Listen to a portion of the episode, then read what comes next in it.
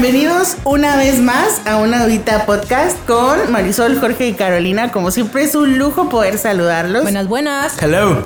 Y hoy tengo una pregunta especial para ti. Ojalá me puedas ayudar. Lo veía venir.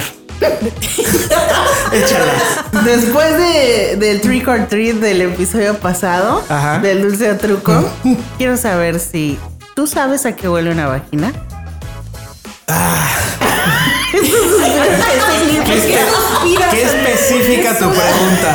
Mira, si, si me lo preguntas así como ¿qué, qué nota de aroma específica me daría, pues. ¿Qué te pareció esta pregunta Sí, rompehielo? así, así como que me da tonos de cítricos y, y- y demás, pues no. La verdad es que este. Nunca. ¿Qué es lo primero que te La verdad nunca me, había, nunca me había hecho esa pregunta, pero pues, pues tiene, una- un aroma particular, pues huele a vagina, huele. ¿A qué huele? Di lo primero que te no venga a la mente. Huele, huele, pues entre húmedo, ácido. Es que no, no podría yo describirte el, el, aroma. Pero pues, también creo que por eso tenemos aquí a los expertos que me van a ayudar a, a- a definir. Marisol, ¿A ¿a qué qué huele huele una una vagina? vagina? Huele a vagina, ya lo dijo. Ok. bueno, hoy quiero Sí, mi parte. Pues bueno, hoy para hablar eh, amplio y extendido sobre eso tenemos a dos invitadas especiales, fisioterapeutas expertas en piso pélvico y para preparación para el parto, que son Irma Tapia y Lorraine Vargas. Bravo. ¡Eh! Bienvenidas. Hola, Bienvenidas, gracias. bienvenidas. Muchas, muchas gracias.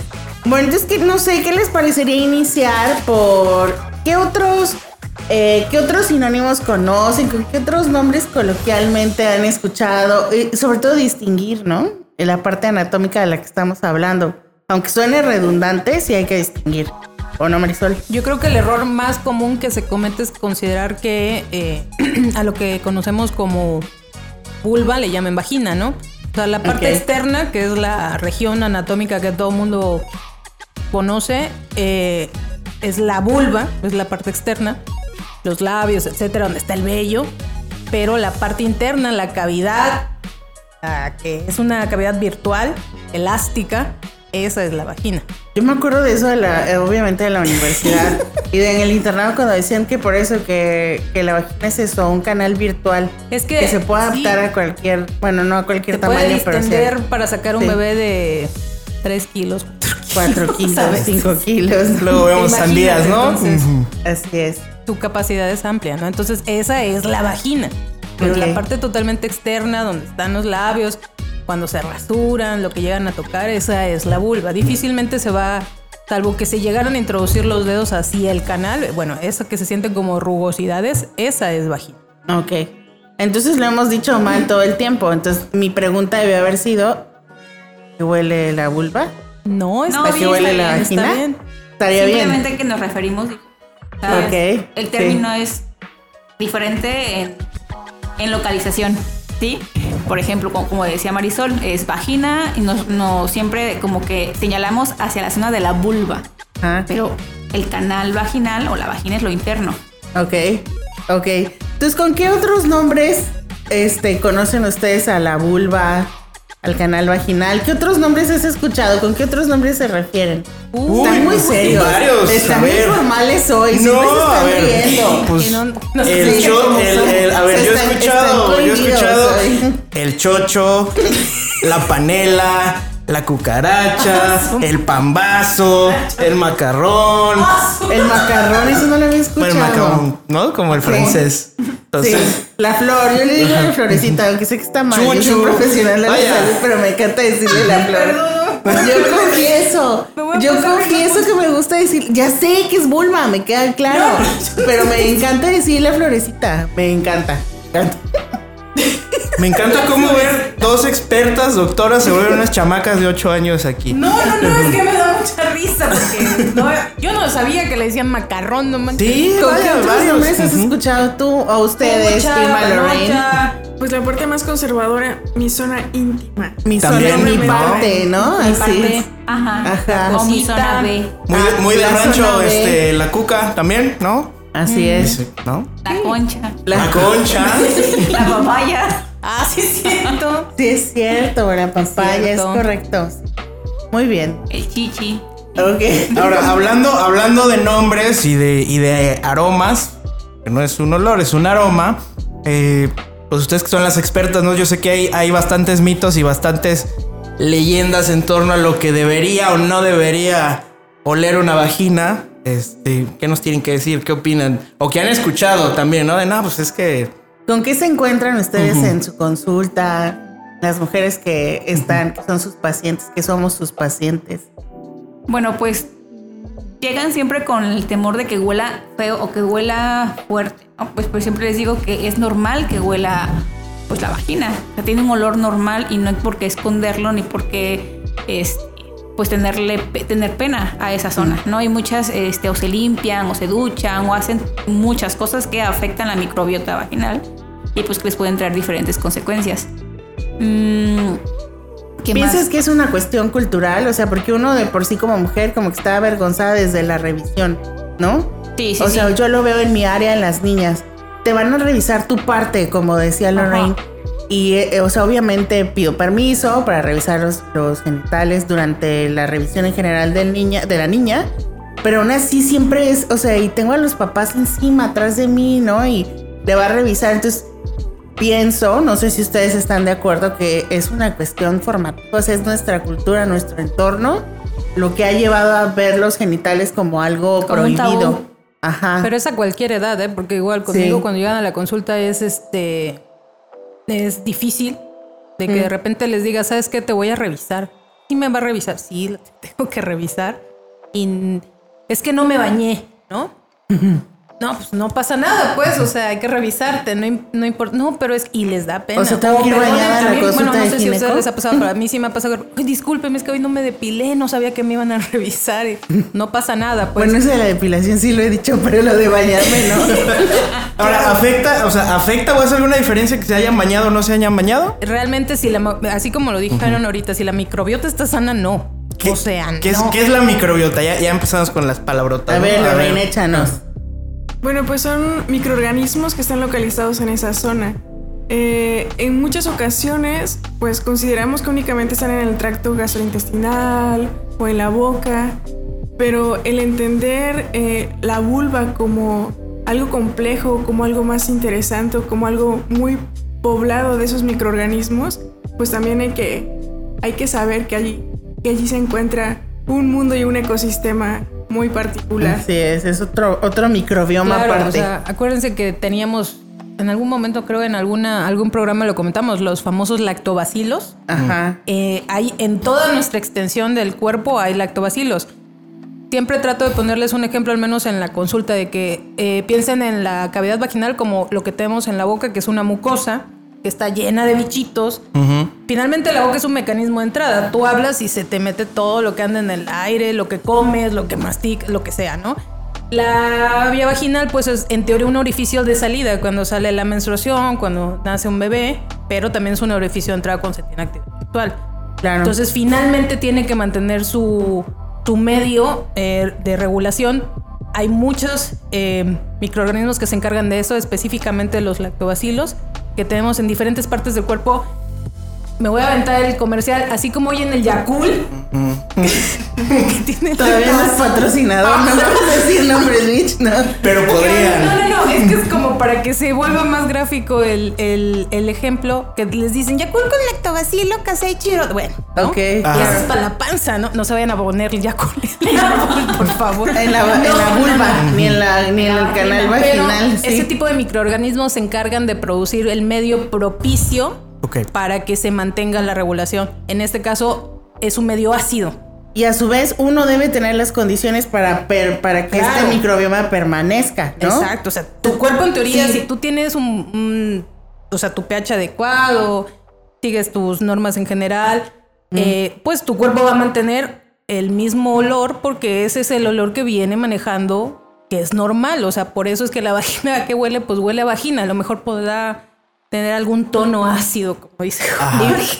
Fíjate que yo aquí siempre les digo que aquí la calidad y la cantidad del- de los microbiomas sí importa. O sea, sí, sí importa mucho la calidad que tienes ahí, Claro. ya sea de lactobacilos o de bichitos, como dijiste, que no son ni buenos ni malos porque depende de la concentración, en qué zona del cuerpo estén. y qué medios tenga en mi cuerpo, que va a ser el huésped de este microbioma, para que pueda, como decía, o sea, permanecer estable, ¿no? Y, o sea, haga que mi cuerpo esté en, comillas, balance, ¿no? Sí. Y por decir eso que comentaban hace ratito, el hecho de que si a lo mejor se aplican alguna crema, una ducha, algún jabón, eso sí puede modificar la zona Así es. Entonces, ¿por qué huele, por qué huele la vulva? ¿Por qué huelen las vaginas? ¿Por qué huele el canal vaginal? ¿Por qué huelen? Por la presencia de estos microorganismos. Así es. Pero también va variando el olor en, durante el día, ¿no? También hay veces que este, quizá en la mañana no es tan intenso, pero en la tarde es un poco más intenso por la actividad, pues, que hacemos diario, por el calor, por la sudoración. Entonces sí, la intensidad puede ser variable, pero no quiere decir que esté mal, porque al final es un... Em, son glándulas que secretan y que están presentes, pues tiene que estar húmeda, la zona vaginal tiene que estar húmeda para mantener un estado óptimo. Perfecto. ¿Qué, opinas de toda esta información que tienes ahora? Es información bastante nueva que en la vida me había puesto a preguntarme. El Jorge ya va a estar catando. Ok, entonces siento que un poco de la mano con esto que estamos hablando de olores, microbioma y todo eso, yo creo que es momento como para hablar acerca de la higiene y todo, toda es toda una industria de productos que existe actualmente, ¿no? Entonces no sé, ustedes qué opinan, qué este, qué opinan, por ejemplo, del uso de jabones, o sea, me gustaría saber la opinión de Lorraine, de Irma, Marisol. Bueno, yo nunca les recomiendo jabones directamente. Siempre les pido que si se quieren lavar este, la vagina, simplemente sea, ah, o sea, de hecho no se tiene que lavar, la, se tiene que lavar solamente la vulva. Quizá con un poco de jabón neutro y la parte más superior y que caiga el jabón pero no que entre, ¿sí? Y si quieres pues lavarte por ejemplo los labios internos, este, está entre el labio interno y el labio externo, pues limpiarte pero con solo agua y, y pues con, con suavidad, ¿no? Con tus, con tus manos, pero no con algún producto. Ok.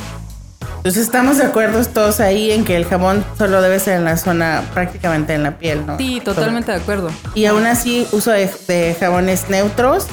¿O qué opinan de los jabones que hay ahora como ah. que encuentro en el súper? No, mira, eso... No voy a decir marcas, pero de los que existen, ¿no? no es que eso, por decir, eso bombardea a, la paciente y también la vuelve insegura, porque finalmente les dicen, tiene que oler a rosas, a lavanda, a manzanilla, con las toallas también. O sea, sí.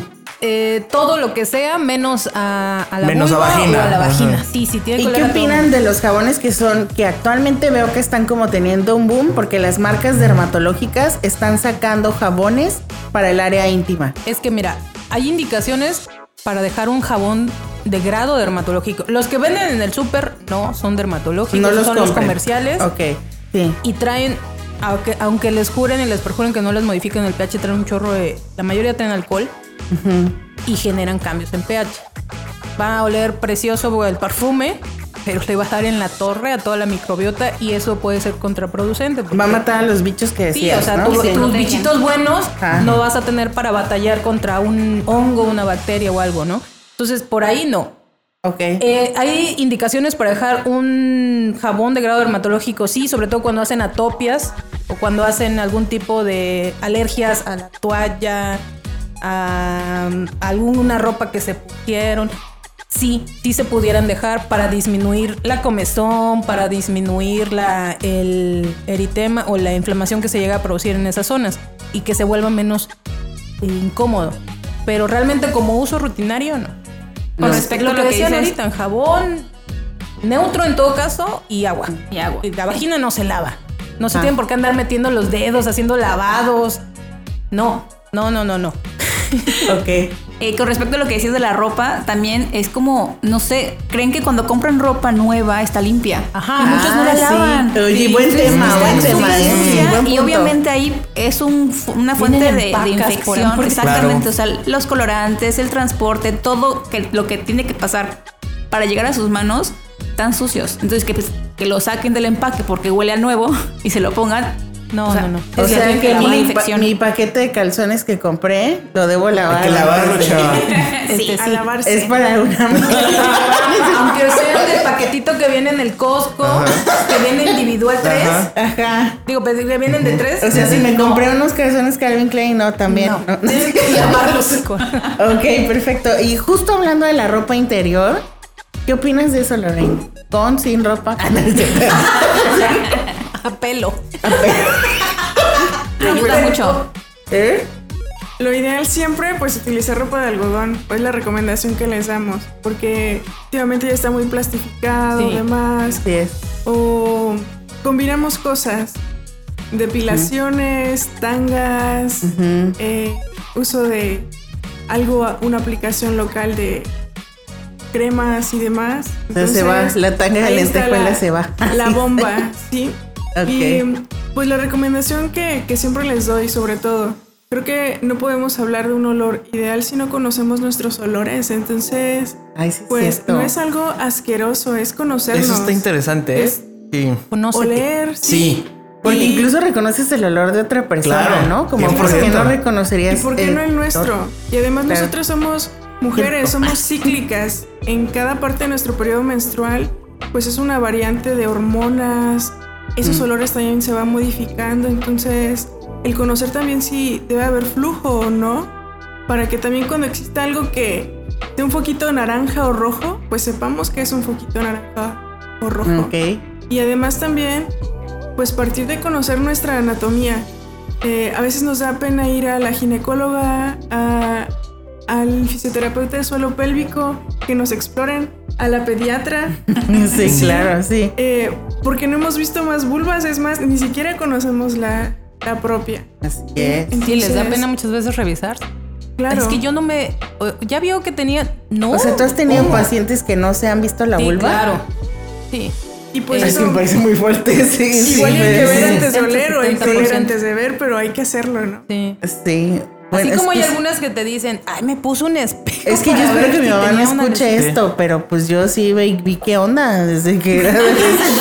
Pues, sí. ¿y Niña cómo curiosa. funciona este? Es que yo me acuerdo, por ejemplo, en, Sí, yo pues decía, Sí, ¿aquí sí. qué hay? ¿Esto qué? Como por Sí. dónde va, ¿no? Yo me acuerdo en primaria en las clases de sexualidad que nos dieron, si era como, oigan, pues conózcanse, revisen si es un espejito y... Y tú también aplicaste la de papalote, toca, juega, aprende. Sí, todo, por supuesto. Además, tú sabes que yo soy bastante curioso por naturaleza, Sí, ¿no? preguntón, Sí, o sea, pues, por algo estamos aquí en este programa, ¿no? Ok, sí. Entonces, sí, sí, la verdad es que... Pero a ver, quiero retomar el tema de la ropa interior. ¿Qué pasa si decidiera no usar ropa interior? ¿Se recomienda no se recomienda? De que hay gente que dice, no, yo así. Es que finalmente, por decir, hace ratito acaban de tocar un tema bien importante. Y Eh, confiesen, ¿qué tipo de ropa interior usan ustedes si es que usan los que están aquí en la mesa? puente de algodón. El tenga puente de algodón. Claro. Es que mira, no uso, ahorita, gracias. No, ahorita que la licra, que, la, que el, el poliéster en general, que es el que más nos... Y es muy común, por decir, ahorita que fue lo de la pandemia, que andaban en, en pants o en licras todo el día. Sí, en licra. Y sí. luego, no, por decir, si tú te pones una licra en Veracruz y la traes todo el día, Ah, ya nos exhibiste. pues es lógico que si vas a hacer, va a generar fricción, va a generar calor, va a aumentar el riesgo de que te erosiones. Ok, entonces Al quiero- rato te empieza a arder y dices, pero ¿por qué me está ardiendo y por qué me da como que te Ah, entonces los que van al gimnasio desde la mañana y no se no cambian se la ropa por algún Estás- motivo y andan así mal. todo el día. es Aparte del sudor que generaron durante toda la actividad. Sí, por ejemplo, las, las tangas o los eh, calzones brasileños de corte brasileño que normalmente sí se mete entre las pompas, sí lesiona o sí hace un contacto directo con el periné, con el, flujo y pues sí llega a, a lastimar. Que recomiendo pues el bikini o que, que no se meta entre las pompas y entre el periné para cuidar lo más posible y el puente de algodón. O sea, de repente sí quiere usar tanga, pero que sean 10 minutos, ¿no? Ah, o sea, la se nos van a ir encima, eso te iba a decir, se O nos sea- van a ir encima si no los dejas usar tanga. Pero sí, que sea justo para... Para enseñar y que luego te la quiten Si tiene- inmediatamente, si ¿no? tienes un microbiota sano y no tiempo, pues a lo mejor las podrá utilizar un tiempo que considere, pero No si empiezas alargado. con, O sea, es para la, esta pregunta es de una prima de una amiga. Si quiere Es que ir, también- si ¿Cómo va a prima de tu amiga, eh? Y quiere ponerse tanga todos los días, esos cinco días, eh, no habría problema si tiene bien su... Pues esperemos que sí, que no le pase nada, pero finalmente estás generando un aumento de presión sobre la zona. Ajá, Y también hay sobre que considerar lo que acaba de decir, o sea, se mete directamente entre los glúteos llega a tocar en muchas veces el recto y sirve de puente a que los bichitos escalen, así como escalerita, que también sucede mucho cuando se queda el papel de baño pegado entre los glúteos o que se limpian. Y sirve de escalera a que microorganismos que vienen de otro lado, como de la zona rectal, sirvan de puente y se vayan a la vagina. Ay, no había pensado eso del papel de baño, pero qué bueno que lo tocas. Entonces, ¿qué opinas de eso? sentido. De los papeles de baño que ahora hay que también huelen a manzanilla, a flores, a almendras. Que traen aceite de mentol que les gusta mucho a ustedes o de Vaporub. De que es su- Vaporub. es su favorito. Ah, yo, ¿no? a ver, en la vida me acercaría a un papel de baño que con mentol, o sea, no. Sales llorando los ¿no? Sí, no. ¿Y Mira, por qué sales una vez, una vez me equivoqué, este, porque hacía mucho calor y en lugar de agarrar talco normal, agarré talco para pies. Y no te quiero contar, este, la frescura que sentí. Fue bien fresco todo el día. Sí, Entonces sí, sí. sería, con el papel de baño sería un poco igual, ¿no? O sea, está en contacto con mi zona íntima, mi zona B, como dijeron. Eh, algo que trae Mi un vagina. perfume, ¿no? O a veces son como, pues al, al papel que no es de la mejor calidad y que a veces tiene algunas tintas extrañas, ¿no? Porque les hacen figuritas y flores, ¿no? ¿Sí? Y también es más agresivo Claro. en muchas ocasiones. Es como por decir tú que les recomiendes algún Ah, bueno, yo les digo que les laven la zona genital la con zona agua. genital con agua. finalmente también Sí. conforme van avanzando en la etapa del ciclo, en edad, te puede volver más sensible. Ah, precisamente en esta semana una paciente me preguntó, oiga, pero es que si yo antes yo me ponía este tipo de toalla, ¿por qué ahorita me está causando? Sí, pero algo sucedió durante todo el tiempo que tú has ido viviendo. A lo mejor ya empezaste a generar una alergia, una atopia a este tipo de... por alguna condición especial. Si a lo mejor cuando tú lo usabas vivías en un lugar que era un clima frío, te vienes a Ah. esta zona y también cambia, va, va a cambiar o modificar tu, tu microbiota. Por decir, las mujeres latinas tienen una microbiota vaginal un poquito diferente a lo mejor a la que va a tener las mujeres europeas, a las que van a tener las de Sudamérica, etc. ¿Por qué? Pues precisamente por el lugar donde estás viviendo. O sea, por las condiciones del clima, dices, Clima. por mi alimentación, ¿influye También, también? Ok. También la alimentación es ya, eso lo dejamos desde el principio muy claro, la alimentación Hace es varios episodios, pero quise volverlo a traer. Hace muchos. quise volver a ser puntual. Oye, y hablando del papel higiénico, yo alguna vez escuché este, que el ginecólogo mencionaba que recomendaba el, el- el papel Marcas, higiénico. nombres, marcas, nombres. el, el papel higiénico más corriente. Entendiendo como el más corriente, el, el menos suave, porque soltaba menos El más corriente pelusa. es el periódico. O sea, sí, o, o el papel craft, ¿no? Pero bueno, no él, recomendaba ese porque decía que soltaba menos pelusa como estos del osito y demás. ver, quisiera ¿no? saber qué ¿Eso, piensan de ¿Eso es eso. cierto? ¿Es mito? ¿Es o- verdad o es un mito?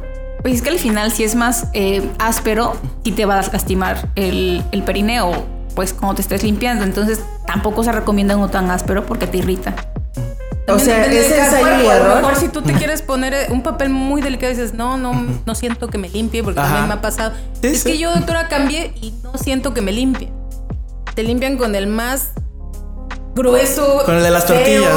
Que dices, pero si, si ese es el que les agrada y no les genera irritación, pues está bien. Ok. El O sea, de ensayo y error. lo aplastan, se, ablanda y ya se limpian. ¿También? O sea que el papel de baño es ensayo y error. Así, Pues el sí. que más se adecue a mi Que más te. Pero que no tenga, traten que no tenga este Perfumes y- perfumes de tintas. O sea, lo más, lo menos oloroso y agresivo. Ok, perfecto.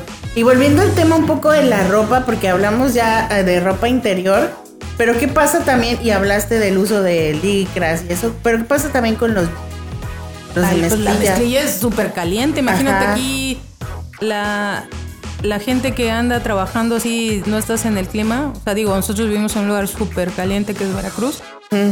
Este, ¿cómo no va a generarte un aumento de, de- De temperatura. de- O de pantalones en general muy ajustados, ¿no? A lo mejor es otra tela, no sé cómo Pero es que la mezclilla, aunque venga Ajá. ¿Holgada? pues holgada, genera calor. O sea, es peor usar un pantalón de mezclilla que uno de otra tela, así como... Pues claro, sí, o sea, si está haciendo un calorón im- impresionante, pues uno de algodón, uno de lino, o sea, que son Frescos. más agradables. Todos aquí usamos maxi vestidos. pues. No, y retomando lo que habías preguntado de si se recomienda de repente no utilizar ropa o Ajá. ropa interior, yo sí les recomiendo a las pacientes que si, por ejemplo, un fin de semana va a estar en su casa o para dormir con solo pijama sin ponerse ropa interior, está muy bien para dejar respirar su periné, porque al Dicen final es muy- es una zona húmeda y sí necesita este pues respirar como tal y dormir de repente dormir de repente sin ropa interior pues ayuda muchísimo. ¿Ustedes duermen sin ropa interior? Uy, sí. ¿Sí? ¿Tú, Jorge? En veces, ¿Y ustedes también, Totalmente recomendado. ¿Sí? Sí, sí, sí, es muy cómodo. Todo le echo mal. No, no es cierto. ok. No sé, a ver, ¿qué otra cosa les gustaría que platicáramos? Eh, porque ya hablamos de la ropa interior, hablamos de los jabones, ¿no? yo creo que hay un, hay un, me quiero regresar tantito porque siento que hay como mucho tabú respecto al aroma, ¿no? Y, y por, Ajá. precisamente por eso hay estos productos de que te va a oler a Carolina Herrera, ¿no? Y es como, güey, no, no debería oler a Carolina Herrera, ¿no? Me huele Carolina Ferreira. ¿Cuál, cuál, digamos, sería un aroma al que hay que tenerle cuidado, especial atención? ¿Cuál sería, digamos, un mal aroma? Si es mal aroma. Pues está bien, porque después de eso igual podemos tocar el tema de uso de desodorantes, cremas o talcos en la zona, ¿no? El pus y los aromas putrefactos, como pescado. O sea, ese famoso aroma a pescado, ¿no? Del que todo el mundo... No, Ajá. es que también por ser una cavidad que está pues comprimida y que de repente ¡pum! se puede hacer, puede despedir en ese momento cierto aroma que se va desvaneciendo conforme se va revisando, por decir en este caso a las pacientes. Pero no es lo mismo que tengan una secreción Ok. que esté generando algún cambio o alguna lesión en la parte externa, en la región de los labios, algún folículo infectado o algo que pudiera generar algún tipo de condición y que te despida un olor desagradable. Es que es, yo creo que si, mm, bueno, la mayoría de las mujeres debe de saber o identificar su aroma. Y es muy común que digan, ah, no huele como normalmente huele. Entonces, eso pues obviamente es un punto rojo y uno decir, porque sería difícil explicar que específicamente sea un, un aroma definido. O sea, para mí lo que pudiera ser a lo mejor, ah, bueno, huele normal. No, pero es que huele. Si a la paciente le incomoda su olor, es porque en verdad ha estado cambiando. Y entonces nosotros tendríamos que ver, ok, ¿qué está sucediendo? Hay modificación del pH, tiene secreción, en qué etapa del ciclo está, etc. Pero eh, sí, o sea, definitivamente ha habido casos en que o sea, no es necesario poner un espejo cuando ver. es uno lo- literal, o sea, putrefacto. dices, Yo quiero retomar ¿qué lo que dijo Lorraine, ¿no? Si tú conoces tu olor, pues vas a saber cuando hay diferencia. Cuando Sí, algo pasó. totalmente de acuerdo. Ajá, o sea, vas a saber cuando ya es algo que no es. Es que no quiero decir normal ni anormal, sino diferente, ¿no? O sea, huele diferente. Probablemente algo, algo haya que checar, ¿no? Sí, es cuando definitivamente... Y, y así a muchas todavía les cuesta trabajo ir a revisión. Y es cuando empiezan con, me voy a poner, me voy a comprar el... Ya iba a aventar el gol de, no lo compren. El Lactacid, el Benzal, El benzal. sí. este, el íntimo y todos esos para de hacerme eso. lavados. Ok, entonces desodorantes, porque hay sprays también. o No. sea, no, para que lleves a la No, playa. no, no. así, ¿no? ¿Por qué a la playa? ¿Qué, qué tal? Pues porque es cuando estás más expuesto tal vez de esa zona, pero otro día me encontré publicidad de eso, de un desodorante en aerosol. Para, es- Para la playa, para esos extremo, momentos sí. de, Un bloqueador. de calor. Sí, bueno, no bloqueador. Para que No, no, no bloqueador, pero. Pero no sé si lo pones antes de ir a la playa, claro, ¿Eh? te lo pones antes de ir a la playa. Sí, es que no sé. Sí, o sea, como ¿Es que un te lo desodorante para la playa? Sí, o sea, desodorante para tu zona íntima, pero que así como para cuando vas a estar en lugares, eh, pues no sé. Pero ¿por qué te lo tendrías que poner para Pues- pues ir a la no playa sé. si te metes a la playa y ya valió madre el Pues, pues sí, pero no sé, la mercado, no Por sé, publicidad. desconozco por qué, por publicidad, mercadotecnia o lo que sea. Ah. Que no estoy enterada, no me han hecho llegar el producto. O sea, que digan, me da oso porque voy a estar en el yate con Iñaki, entonces me pongo mi- Exacto, mi, pues, copertón. Ándale, el copertón que me huele a coquito. Bueno, ¿qué tal acerca Ok. del uso, del uso de todo? Qué feo que sean así, ¿eh? Este, ¿Qué tal acerca del uso de talcos también? ¿Qué opinan de eso? ¿Sí, no? ¿Tú, ¿Y qué, por tú como qué? pediatra, ¿tú les No, recomiendas? ustedes ya saben que yo soy muy cuadrada ahí en esa zona. Ya les he dicho que no más que agüita y a veces. Igual. Sí, nada Solo de agua. talco. Pues es que me llamó la atención porque antes de que empezáramos a grabar decías que te has encontrado con pacientes, o sea, Mujeres ya en una etapa La mayoría así de- son pacientes ya grandes. Ajá, o sea. es muy común que usen talco. O sea, no, o sea, bueno, o sea, me he encontrado pacientes que se lavan con sote, ¿no? Y dices, ¿por qué utilizan Sí. el Conozco varios. Sí, sí, sí. O sea, dices, con sote la zona genital. ¿Cómo crees, señor? O sea, se está barriendo todo, ¿no? Pero sí, hasta los talcos.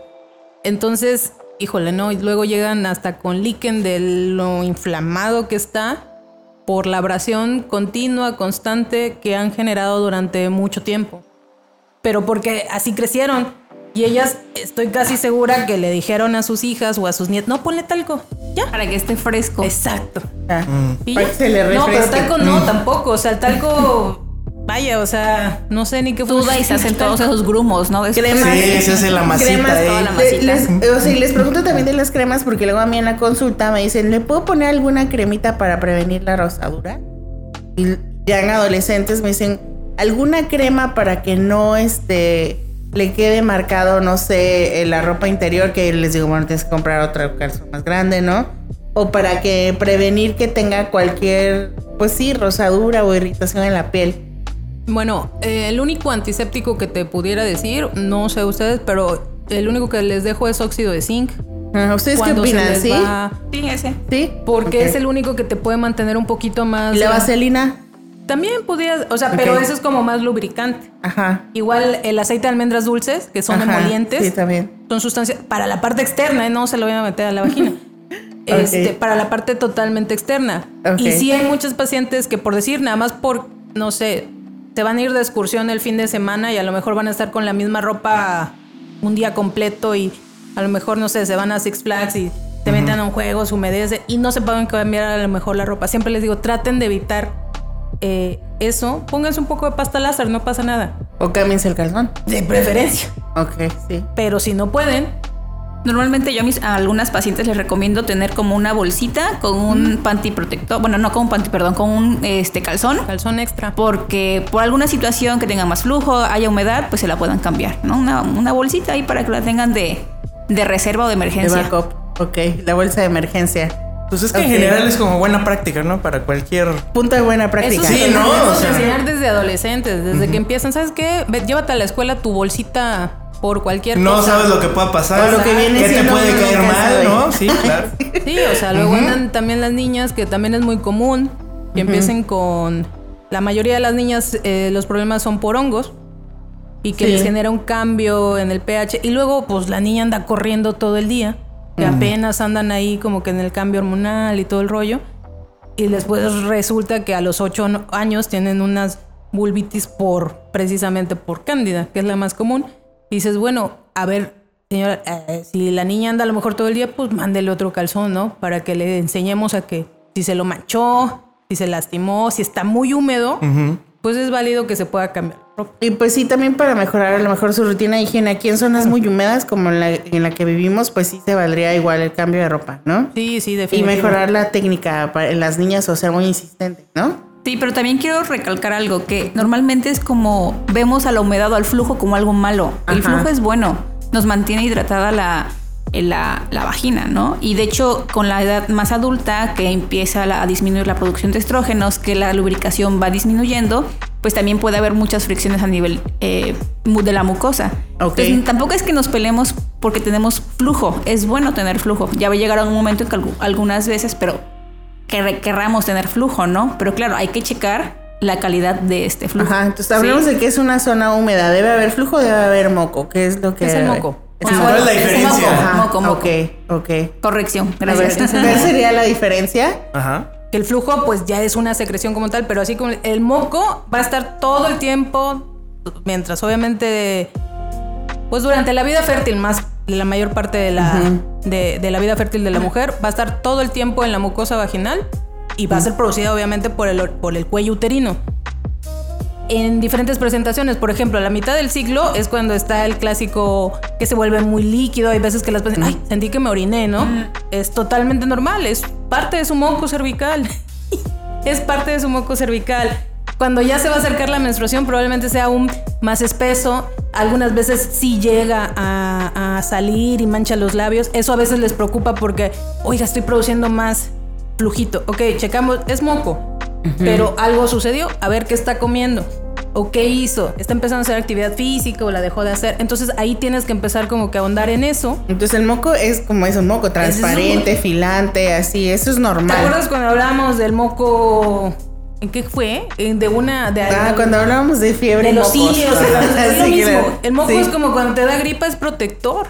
Mm. O sea, cuando estás así, es molesto, ¿no? Porque estás todo el tiempo, eh, que sientes que te escurre el moco, pero el mecanismo que hace el cuerpo para protegerse es producir moco, lo mismo. Es que decíamos que el moco no es el enemigo, No, sino la cantidad, ¿no? No sé si aquí aplica lo mismo. ¿Sí? Sí, claro. Ok, sí. Mientras más moco, algo te está diciendo tu cuerpo, algo hiciste para que se produjera de más. Ok. ¿no? El problema es que volvemos a lo mismo. En esa zona viven muchos bichos. Si tenemos un buen balance, no pasa nada que aumente tu moco hasta que se empiece a volver a regularizar. Eh, el problema es cuando esos, tú no tienes un buen balance y entonces pues la cándida, alguna garnerela perdida por ahí, con la clamidia empiezan a decir, ah, este es moquito, pues órale, vente para acá y empiezo a hacer mi reserva y empiezo a crecer y entonces es otra cosa totalmente diferente. Entonces es una forma de mi cuerpo, del cuerpo de anunciarme que hay algún cambio, ¿no? O sea, Claro. ok. También, o Estar sea, sí. conectadillos, entonces. Pero sí, el moco debe ser siempre, o sea, siempre debe haber. ¿Qué opinan de la depilación? Rastrillos, ceras, cremas, láser. Discutan en grupos de... Lo dejo aquí en la mesa. Sí. Nos vemos en 10 minutos. Sí, ajá. ¿Qué opinan? A ver, Irma, ¿qué opinas de la depilación? ¿Sí o no, para empezar? Y si sí, ¿con qué? Ah, sí. Dejo a elección de las pacientes. Recomiendo no rasurarse como tal porque al final es una protección. O sea, el vello es una protección. Al final, como los vellos de la nariz que protegen para que eh, no pasen microorganismos, pues también el vello es una protección. Pero también puede ser a veces muy incómodo o la parte de, de los estereotipos, ¿no? La, es mucho de que tiene que ser una vulva sin vello, pero los adultos no tenemos este, una vulva sin vello, somos con vello. Entonces también es una cuestión, eh, pues que, De estética de también. estética, ¿no? También es Es cultural. lo que te meten en la mente, güey. porque- Exactamente, o cómo debe de ser entre si, si, si está muy peludo muy largo, ¿no? Lo que les recomiendo es que se lo recorten. Casquete corto.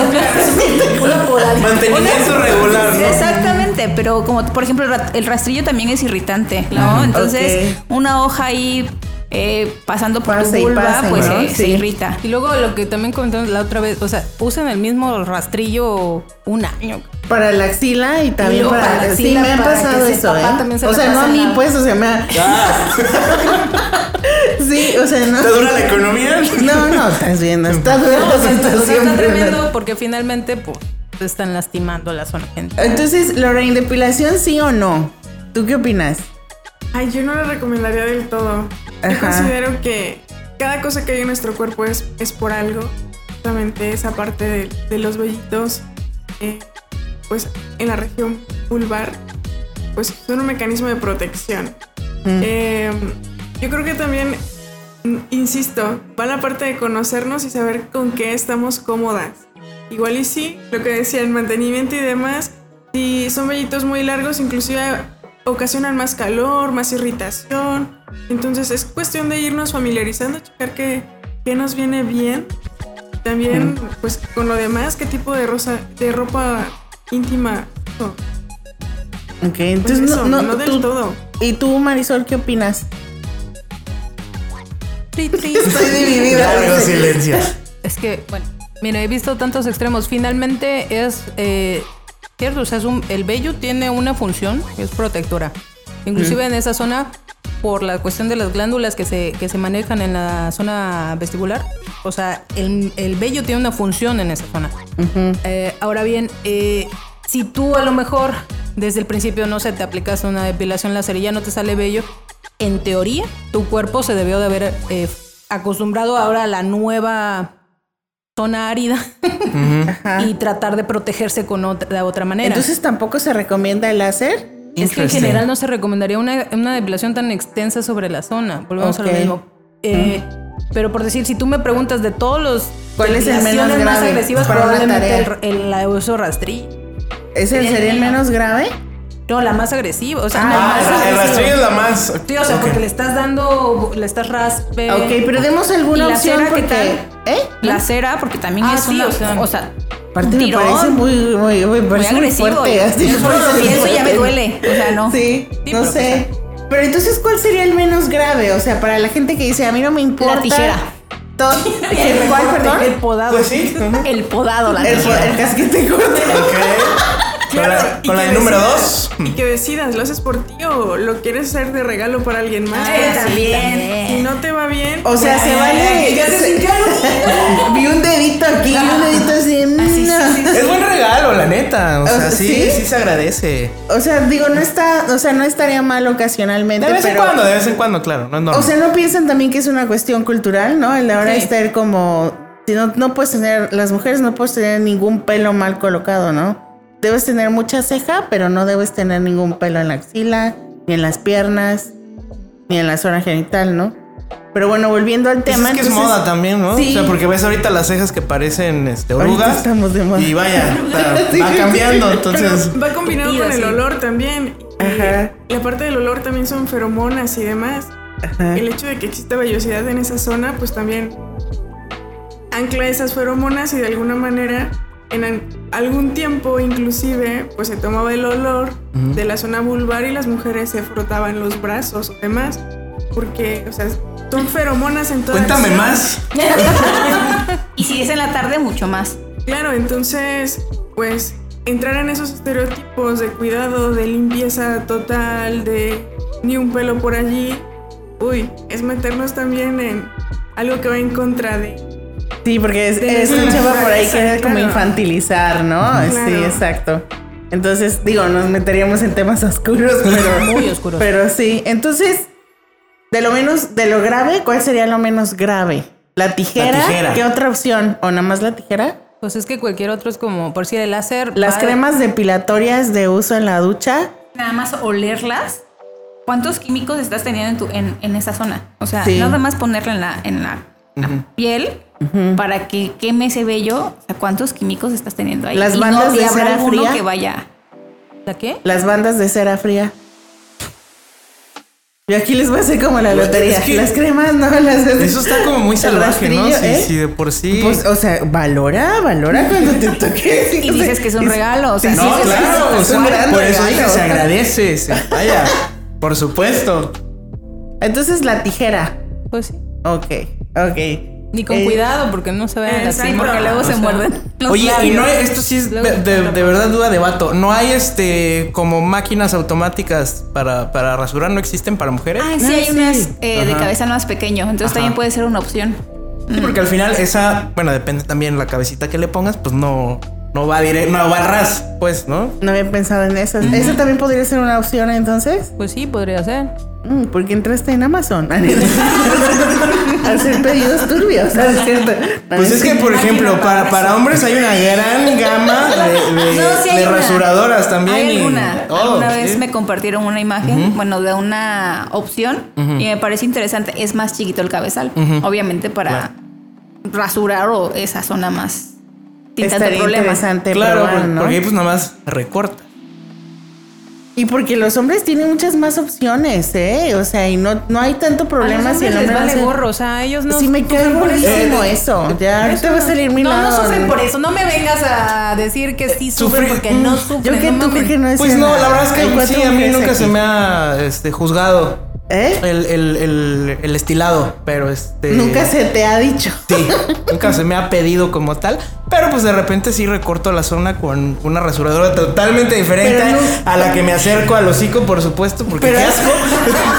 ¿Pero has aplicado el rastrillazo? No, no, porque además tú me conoces y yo tengo una piel súper chota. Pero di porque te conozco. No, no, no, no. A ver, no, no. A ver. awkward. Sí, no. Aclaramos, aclaramos. No, no, no estamos en Monterrey. ganado, ¿no? Este. De por sí, si yo me rasuro con rastrillo la barba se me irrita muchísimo. Sí, Entonces, claro, no, sí. no, no, no. Con pura maquinita. Es de piel frágil. Sí, sí, sí, sí. ok. Bueno, ahora quiero hablar, no- o sea, no sé cómo ven ustedes, de todo un tema que va, esto sí es un tema en sí, ¿no? Que es la menstruación.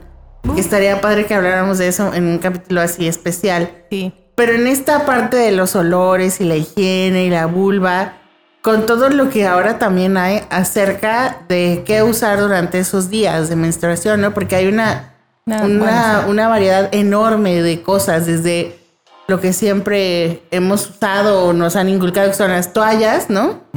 Hasta discos, Antes copas, todo usaban eso. pañalitos de esos de... Otra vez, discusión en grupo de Ajá, entonces no sé qué opinan. Toallas, tampones. Yo soy equipo copa. Eres Team Copa. Sí, ¿Tú, o sea- tú Lorraine?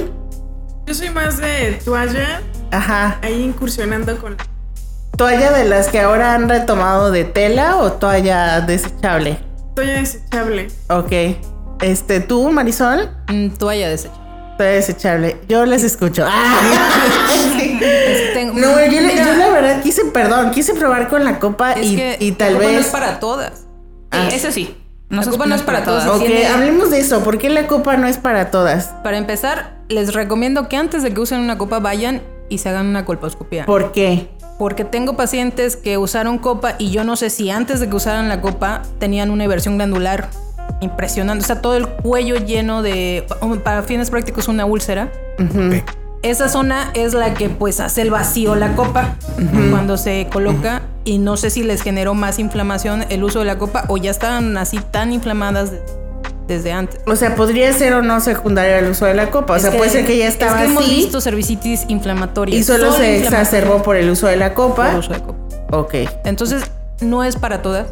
Y los materiales, ¿no? Es Ah, que ahora claro, hay claro. muchísimas opciones también Tiene en que ser relación a silicón la grado copa. médico. Y ahorita les venden hasta de plástico así bien feo. Ya, ya en la versión china de. A lo mejor eso también puede ser, tienes razón. O sea, que se estén utilizando materiales que no son, porque también. Yo con honestidad y, y la verdad sabiendo desde mi privilegio que tengo acceso a esa información, sí aún me considero muy ignorante en el tema, ¿eh? Porque cuando yo No, quise pues, probar con la copa dije, ay, ahora... Entonces esta está muy dura, esta está muy blanda y luego ¿Y qué hay te dijo 20 tu mil ginecólogo en tu formas, última ¿no? revisión? ¿Eh? ¿Y qué te dijo tu ginecólogo en tu última revisión? Ah, no sé, se va de viaje mañana. Entonces, ¿cómo vas a usar una copa? ¿Eh? Pues no, ahora estoy hay que tomar en cuenta aquí. el tono del suelo pélvico. O sea, si hay un hipertono, eh, la copa puede ser molesta incluso el tratar de introducirla. Creo que eso le pasó a la prima de una amiga. Sí, entonces hay que checar esa parte. ¿A qué le ¿no? llamas el tono? Eh, muscular, o sea, el suelo pélvico es un conjunto de músculos, ligamentos y muchos elementos que está en la parte inferior de la pelvis.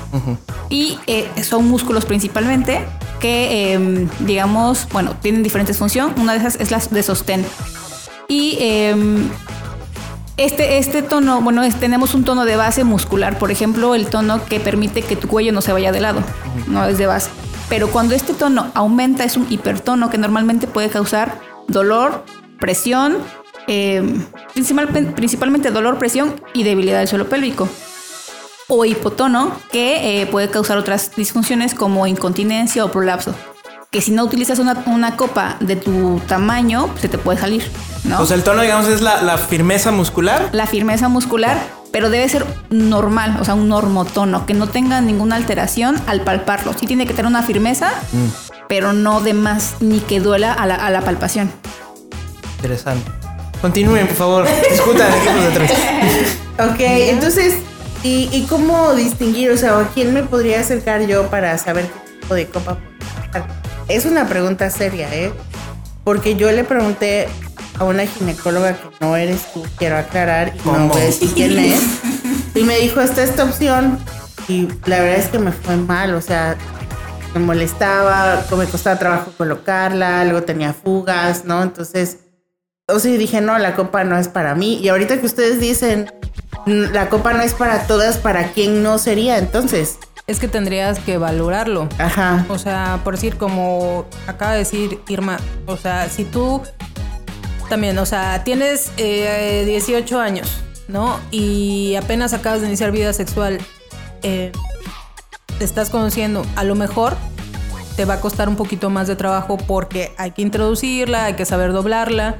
Todavía a lo mejor se siente una sensación de que estás introduciendo algo, me duele y lo intentas botar, ¿no? Regularmente cuando van conmigo a la consulta, lo que les pido es que me traigan la, copa y les enseño algunas condiciones, como puede ser la longitud de tu vagina más o menos en promedio de lo que se alcanza a medir es de tanto. Tú, no, tú tendrías que pedir una copa entre tal y tal tamaño. ¿no? Eh, la medición de tu cuello uterino para que haya un, hay unos, o sea, ya lo comentamos también en alguna ocasión, hay cuellos que son chiquitos, pacientes que nunca han tenido hijos, eh, probablemente sean unos cuellos muy pequeños, muchos cupulizados, o inclusive los otros extremos, pacientes que a lo mejor les hicieron una, una eh, esterectomía subtotal y nada más le quedó el puro cuello, a lo mejor es un cuello mucho más chiquito, pero que está a lo mejor más, más este, protruido de la, de la cavidad vaginal, pero la paciente quisiera, bueno, no lo tendría que utilizar en este caso, pero pudiera hacer alguna condición ahí similar. Eh, entonces, lo que les pido es que regularmente eh, midan, vean el tipo de material y si lo tienen, o sea, para que te digas que algo no te gusta o no lo puedes utilizar, primero lo tienes que probar. ¿No? O sea, lo tendrías que intentar. Ok. Porque si no, tampoco puedes decir, "Ah, es que no me gusta. Tal vez O sea, no compré la marca No, y adecuada. al principio o- también cuesta, cuesta introducirlo. O sea, la primera vez es como un poquito complicado de qué posición, en cuclillas, con la rodilla flexionada, apoyada en el, en el- en el baño. O sea, también esa, esa posición influye. Y estamos tan nerviosas que, por ejemplo, les platico, la primera vez que yo intenté ponerme la copa, no pude. Y yo dije, ¿cómo? No puedo relajar mi suelo pélvico, no es posible. no es posible, es el colmo. Y, y dije, bueno, pues ya para el siguiente mes, al siguiente mes traté de estar respirando, más relajada y dije, ok, ya. Y también me di cuenta que eh, la posición del cuello influye, ¿no? Porque me dicen, no, es que a veces mancho o se me mueve la copa porque también la posición del cuello hacia donde está orientada es como vamos a orientar nuestra copa menstrual. O también, por ejemplo, venden eh, de según la edad que tienes, eh, si tienes más de 30, si ya tienes hijos, pero no tienen en cuenta justamente lo que acaba de decir Marisol, del tamaño, de este, la longitud, porque hay veces que, por ejemplo, yo tengo 35 años, pero utilizo este, copa chica, que las recomendaciones sería grande, pero no ¿Por- la por la necesito. edad? y también por el flujo, por la cantidad de flujo, a a veces no necesitas una, una tan grande. Pero si tienes un flujo mucho mayor, pues sí te recomienda una más grande, ¿no? Ok, entonces es ensayo y error y bueno, siempre de la mano de mi ginecólogo, ginecóloga o mi rehabilitador de piso pélvico. Exactamente. Ok. Y sabes qué, o sea, haciendo la comparación entre toallas y copas y retomando el tema de los olores, creo que Ah. ahí viene otra, otro tope contra la pared de estoy acostumbrada a que huela a cierta forma el flujo en una toalla a que cuando uso la copa el olor es totalmente diferente. Es que Entonces te- decimos, porque hay un, todo un "Ouch". tema acerca de cómo huele la sangre menstrual, ¿no? O el olor que pudiera una mujer despe- eh, como tener en esos días, ¿no? Claro. Pero huele así por los químicos de las toallas. O sea, yo me di cuenta usando la copa. A es completamente dijo- diferente, la Sí. cantidad es diferente, o, o es como, ah, así es mi sangre. No, así se ve. Porque antes era muy incómodo. Bueno, para mí era muy incómodo con la toalla. Un día, en este periodo que llevo usando la copa, no sé dónde la dejé, y utilicé toalla y fue como, ay, otra vez, ¿no? Y es muy cómodo, pero sí, es también como cada quien se vaya adaptando, ¿no? Alguna vez un ginecólogo me dijo en mi adolescencia que la sangre menstrual olía así porque la sangre salía, se oxigenaba y tenía contacto con el vello púbico y como ahí había bacterias olía mal. Claro, yo no tenía la preparación profesional que tengo ahora, pero lo comento porque este puede ser un comentario ¿Bacterias en dónde? ¿En la sangre? Sí, sí, sí. Entonces, yo me acuerdo que fue algo que, o sea, yo pensé eso muchas veces y lo asociaba con que iba a oler mal o que estaba sucia, ¿no? Entonces, en esos días. Entonces, crece uno con esos temas. Ya cuando entré a la facultad y vi que no, o sea, obviamente fui, liberé ese mito. Pero, pero lo traigo aquí a la mesa porque a lo mejor, no, o sea, nosotros ya tenemos un poco más trabajada esa parte, pero habrá quien escuche y diga, ay, no, pues no sé de qué están hablando, no, no estoy tan convencida. ¿Tiene o no tiene que ver? Pero es que no entendí que... El olor. Ah, bueno, el olor. De, o sea, la sangre menstrual. Por eso, pero por el uso de copa y... Ajá, sí, sí. claro. Claro. Es que finalmente, por si la copa que va a hacer hace vacío sobre el orificio cervical, bueno, sobre el cervix, y la intención es que el orificio cervical quede en medio de la copita para que se vierta la sangre. Obviamente va a ser, es un recipiente. Tú ponle un, un, este un globo a una, a una toma de agua y que y le ábrele tantito la, la llave y poquito a poco se va llenando. Que vaya goteando y llenando el vaso. Finalmente, hasta cierto volumen lo vas a poder quitar Ajá. para poder retirarlo. A Sí. lo mejor durante ese tiempo ahí es una cavidad. Al hacer vacío, ¿eso qué significa? Pues que no hay contacto de oxígeno con nada de medio externo. A lo mejor si ya la empiezas a sacar, puede empezar, va a empezar a despedir cierto aroma de sangre de catamenial. O sea, que es totalmente diferente la sangre que viene de la menstruación a como si tú te cortas y hueles tu sangre. Pero sí el olor es diferente cuando utilizas copa y cuando utilizas toalla. Ok. O sea, el, el- el olor es diferente. Pues no, no acabamos de decir que las de manzanilla y las de. O sea, justamente por los de- químicos. Sí. O sea, pues es que huele a sangre de menstruación, no, no tiene. No tendría por qué ser algo malo. Simplemente, ay, es que huele a esa sangre. Pues sí, está menstruando, pues. ¿Vamos bien? Pero Sí. Ok. finalmente, eh, la intención principal es que, pues, cuando utilizas esas toallas o que las que tienen alitas y la chingada, es pues precisamente pues para tratar de Me disimular. quedé en ¿no? una chingada. Oye, Pero pero- ahora bien, por decir, esa sangre sale antes de la cavidad y entra en contacto con el oxígeno. Es como cuando por también es muy común que de repente digan, oiga, es que eh, mancho mi calzón con una como rayita entre amarilla y café. Ese es el moco. Si entra en contacto con el oxígeno y lo traes todo el día, pues obviamente se va a empezar a oxidar y va a ser un poquito más amarillo. Si habla- a lo mejor adentro está blanco, transparente, pero se sale, entra en contacto, se va a poner amarillito café. Ah, lo ¿verdad? mismo, traes todo el día una toalla con sangre ahí, pues obvio, espero que no. Ok. Pero pues sí, es que sí, o sea, finalmente también volvemos a lo mismo. Hay pacientes que, ah, les cae una gotita y ya se están cambiando la toalla, ¿no? Ok. Y hay quienes les ¿Y vale qué opinan gorro. del uso de tampones o de las otras adaptaciones que hay de la copa, como son los discos también, ¿no? Los discos menstruales, que es como. Los discos también son muy cómodos porque, por ejemplo, tienen. em, es como muy suave. Lo más rígido es el, el contorno, pero se adapta perfectamente. Se pone al fondo de- del, del fondo del saco y se atora a- en la parte posterior del pubis. Entonces contiene ahí la- el líquido y es un poco más cómodo. O sea, yo, yo no he usado el, el líquido, el, perdón, el disco, pero me han comentado pacientes que es mucho más cómodo en comparación con la copa. Pero lo probarías. Sí, lo probaría. Sí. Sí, sí, sí. También sí lo probaría, ¿eh? Puede ser. Puede Digo ser, que no- me no lo autorice mi conozco, o sea, ginecólogo. no. Obviamente. Obviamente. tampon- tampones, fíjate que prefiero que usen copa o usar tam- tampones. Uy, qué fuerte Ah, y también recomiendan que cada 12 horas se cambien la copa. Yo recomiendo de cada 8. A Ok. mejor cada 8 que se la, que la vacíen, que la limpien y que se la vuelvan a introducir. No tanto tiempo. Porque también al final es un. Es un eh, Un medio de reservorio. exactamente. Y puede generar bacterias. Entonces, mejor sí cambiarlo. ¿no? Al menos cada 8 horas. Y de las otras opciones que hay también para esos días, no sé, como las esponjas o los calzones menstruales, ahora que están como. Que siento que es lo último que está de moda. los calzones menstruales, ¿qué opinan? ¿Los usarían ustedes? ¿Están de acuerdo? ¿Están en contra? Yo no estoy en contra de nada porque finalmente también es a, Elección. a elección de la paciente. O sea, usarías un calzón menstrual si ¿Por lo qué no? probarías, ¿sí?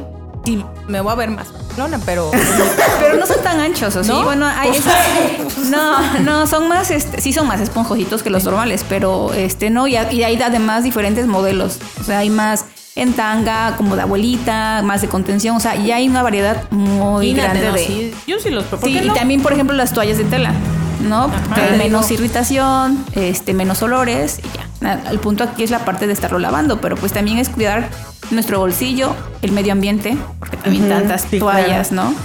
Eh, están las esponjas marinas y las esponjas sintéticas. Esas para que veas, no te las vengo manejando. Y a ver, está el sangrado libre también. Pero, por ejemplo, para el sangrado libre hay que tener mucha conciencia corporal de sentir cuándo es que está bajando el flujo y, e ir al baño para que, este, pues vayas a... No sé qué es el sangrado libre. Así, o sea, no te pones nada, estás en tus, en tus días, no te, no te pones nada, y, pero eres como muy consciente de tu, es, de tu cuerpo y Ahorita percibes... Justo, porque de repente sentimos, sí, o sea, se si eres muy consciente, sí puedes sentir en qué momento te está bajando. No, si a veces estás muy desconectado, pues ni, ni te enteras. Pero a veces sí lo puedes percibir. Pero pues sí es muy, o sea, muchos lo, lo utilizan pues ya según cómo se sientan, pero otros pues normalmente en su casa, ¿no? Me está dando vueltas la cabeza. Es que ese estaría más, Eh, más cabrón. Está muy como para ¿no? Porque no, es sí. nada complicado, Sí, ¿no? sí, no, como O sea, está complicado, pero es el mejor, ¿no? Entonces, pues sí. Claro. Sí.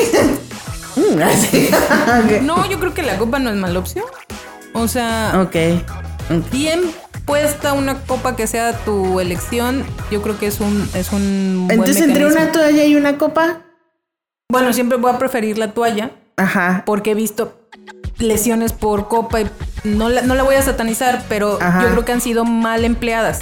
Igual puede ser. Probablemente en pacientes que si hubiesen mejorado o acudido antes, cerramos la lesión y después, órale, ocúpala. Probablemente. Porque se la ponen hasta el fondo también, ¿no? Sí. Y es como, pues, causa la lesión. Este. Igual he visto muchas lesiones por, por uso de tampón. Algunas que dices, no manches, tiene un cáncer in situ y no. Ay, no. Salió, sale en procesos inflamatorios severos por lesiones de otro tipo. Y este, y dices, a ver, y ya le vas a onda. No, pues es que yo uso tampón. No puedo, que- pues dices, no, ¿cómo vas? Pues sí. O sea, sí llega a generar. porque, Pero eso es por la fricción constante.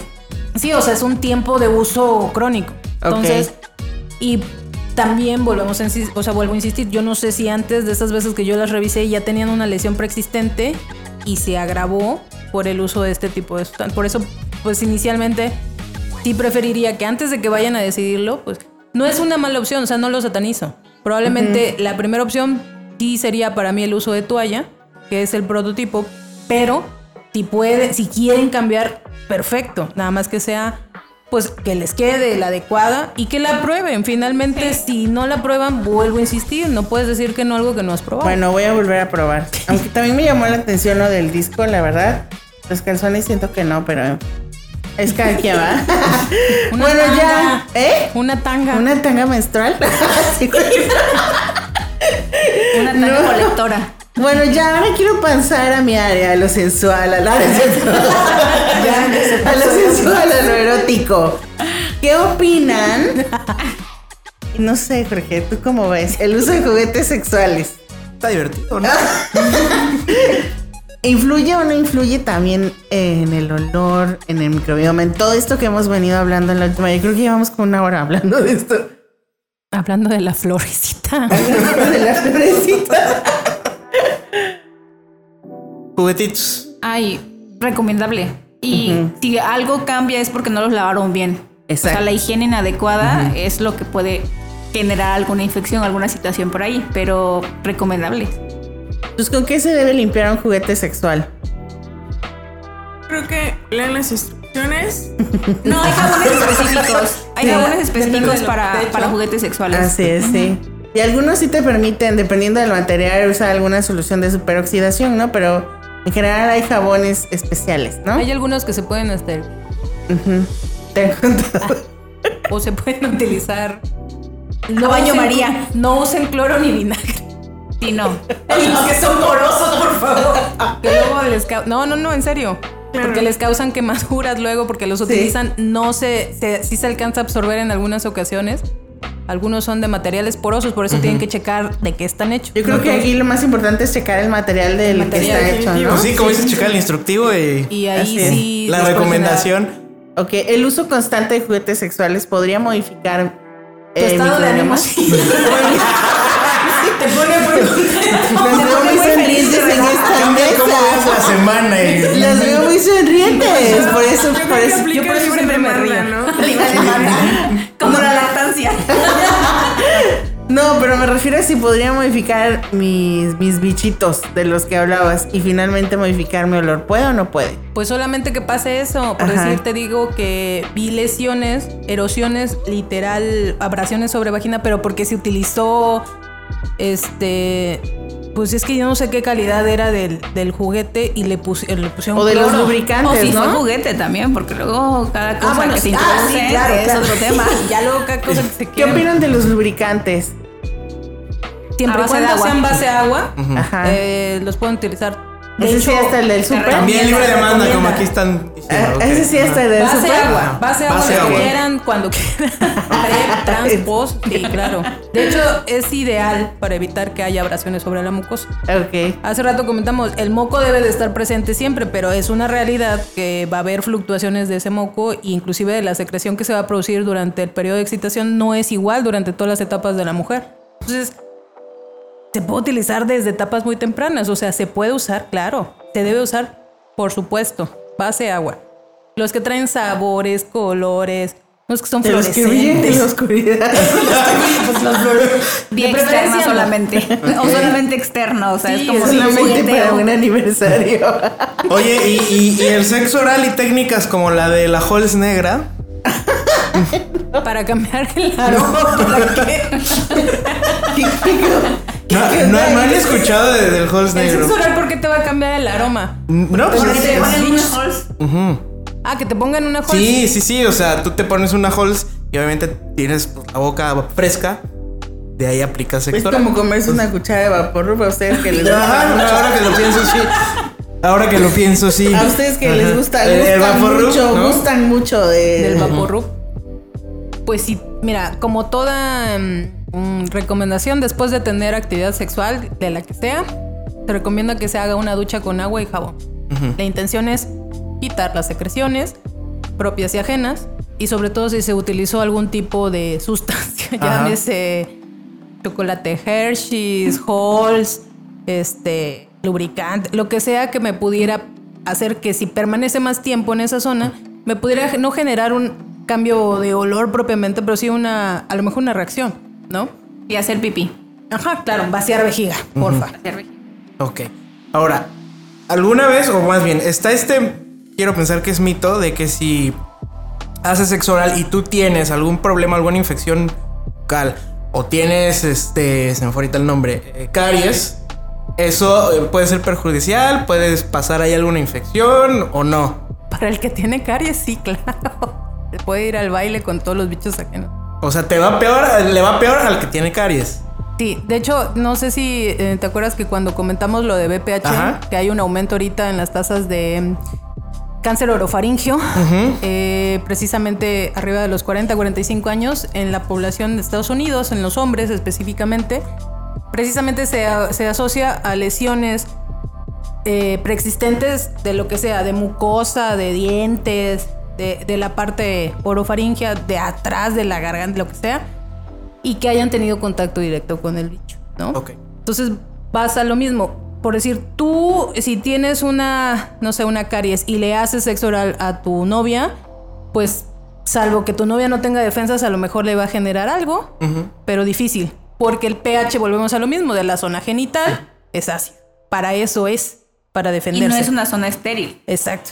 Entonces, para, para empezar, para que llegue a generar un cambio es porque probablemente ya tenía un Ya proceso tengas previo. podrida la boca, sí, sí. ya tenía un proceso previo, pero le va más peor al que tiene lesiones en boca, Ok. que no se las ha tratado y anda metiendo la boca en lugares infectados. Ya, ya, ya escucharon, lávense los dientes, amigos, La pónganse vulva eso que culpa tiene.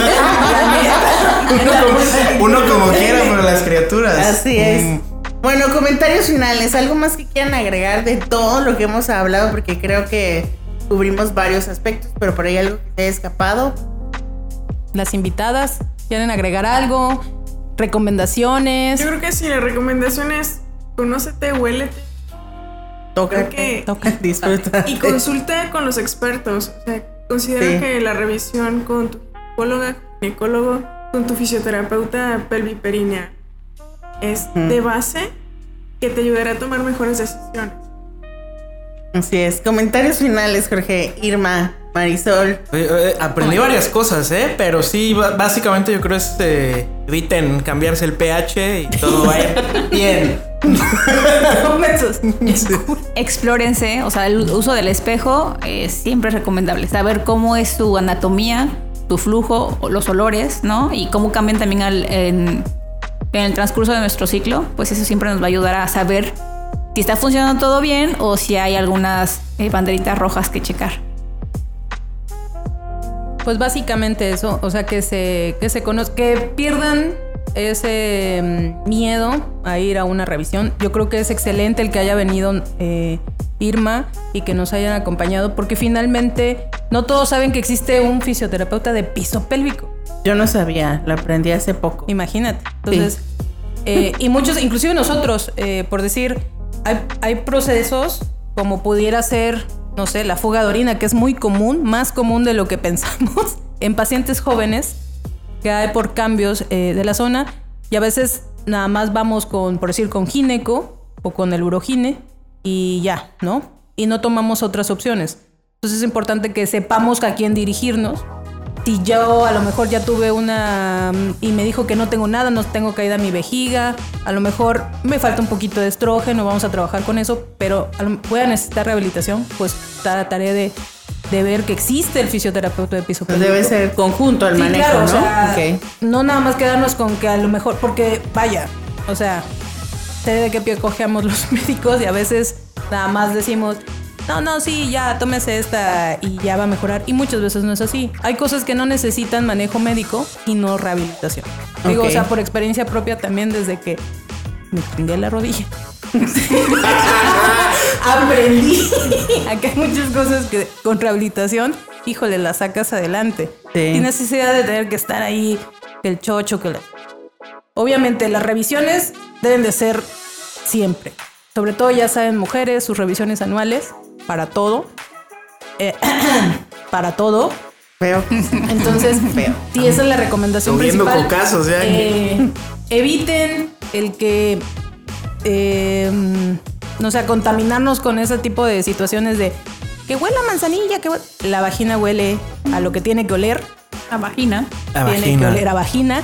Cada vagina Creo que tendrá esa sería su, la gran conclusión, su, ¿no? su a- su aroma Así eh, es. o su tonito diferente. La mayoría debe de ser, bueno, no la mayoría, todas deben de tener un pH ácido, todas. Ese es el beneficio que ofrece para evitar que se esté infectando y que pueda tener contacto con muchos bichos y no siempre estar con proceso eh, de enfermedad. Entonces, finalmente yo creo que esa sería como mi conclusión en este programa, que sí, se toquen, se miden y que se dirijan a quien tiene que, que tratarlos. O sea, no todo a lo mejor tiene que ser forzosamente con medicina.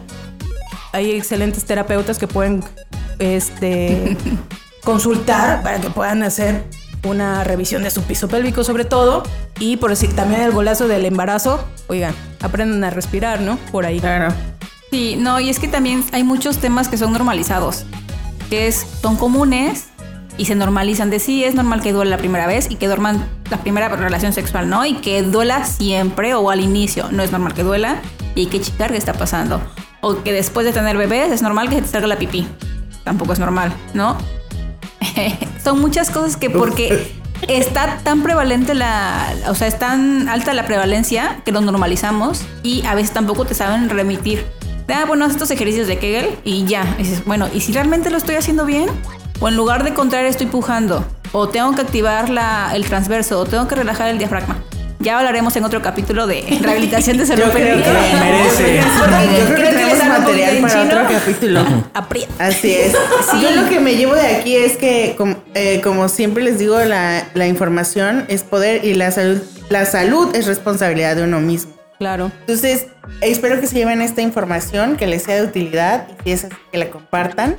Me dio mucho gusto poder platicar con estas mujeres y este hombre hoy. Y nos vemos en una siguiente ocasión. Antes de despedirme, ¿dónde nos pueden encontrar? Primero nuestras invitadas. Si yo quiero rehabilitar mi piso pélvico, ¿dó- de buscarlas, ¿dónde sería? Eh, contamos con dos espacios. El consultorio está en Tulipán 191, en Jardines de Virginia, en Boca del Río. Y también el espacio de activación y preparación para el parto, que está en la misma ubicación, con esos dos servicios. Y en línea, si queremos contactarlos, no sé, si no están aquí en esta ciudad, ¿dónde pueden, cómo pueden ubicarlas en redes sociales? En redes sociales estamos como Pelvis en Movimiento en Instagram y en Facebook. Ok, perfecto. Como piso pélvico Oficioline también. Estas dos redes este, nos pueden encontrar. Perfecto. Y aquí a la doctora Marisol Álvarez, como eh, doctor Doc Marisol Álvarez, ¿no? En Instagram. Así es.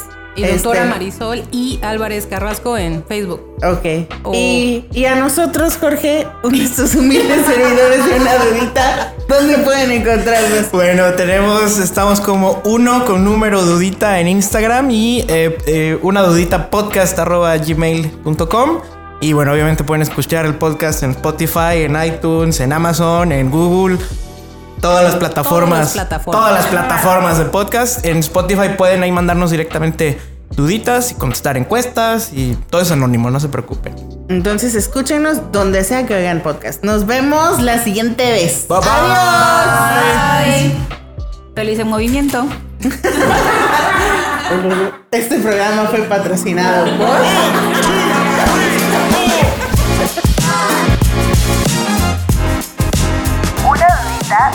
podcast de bienestar.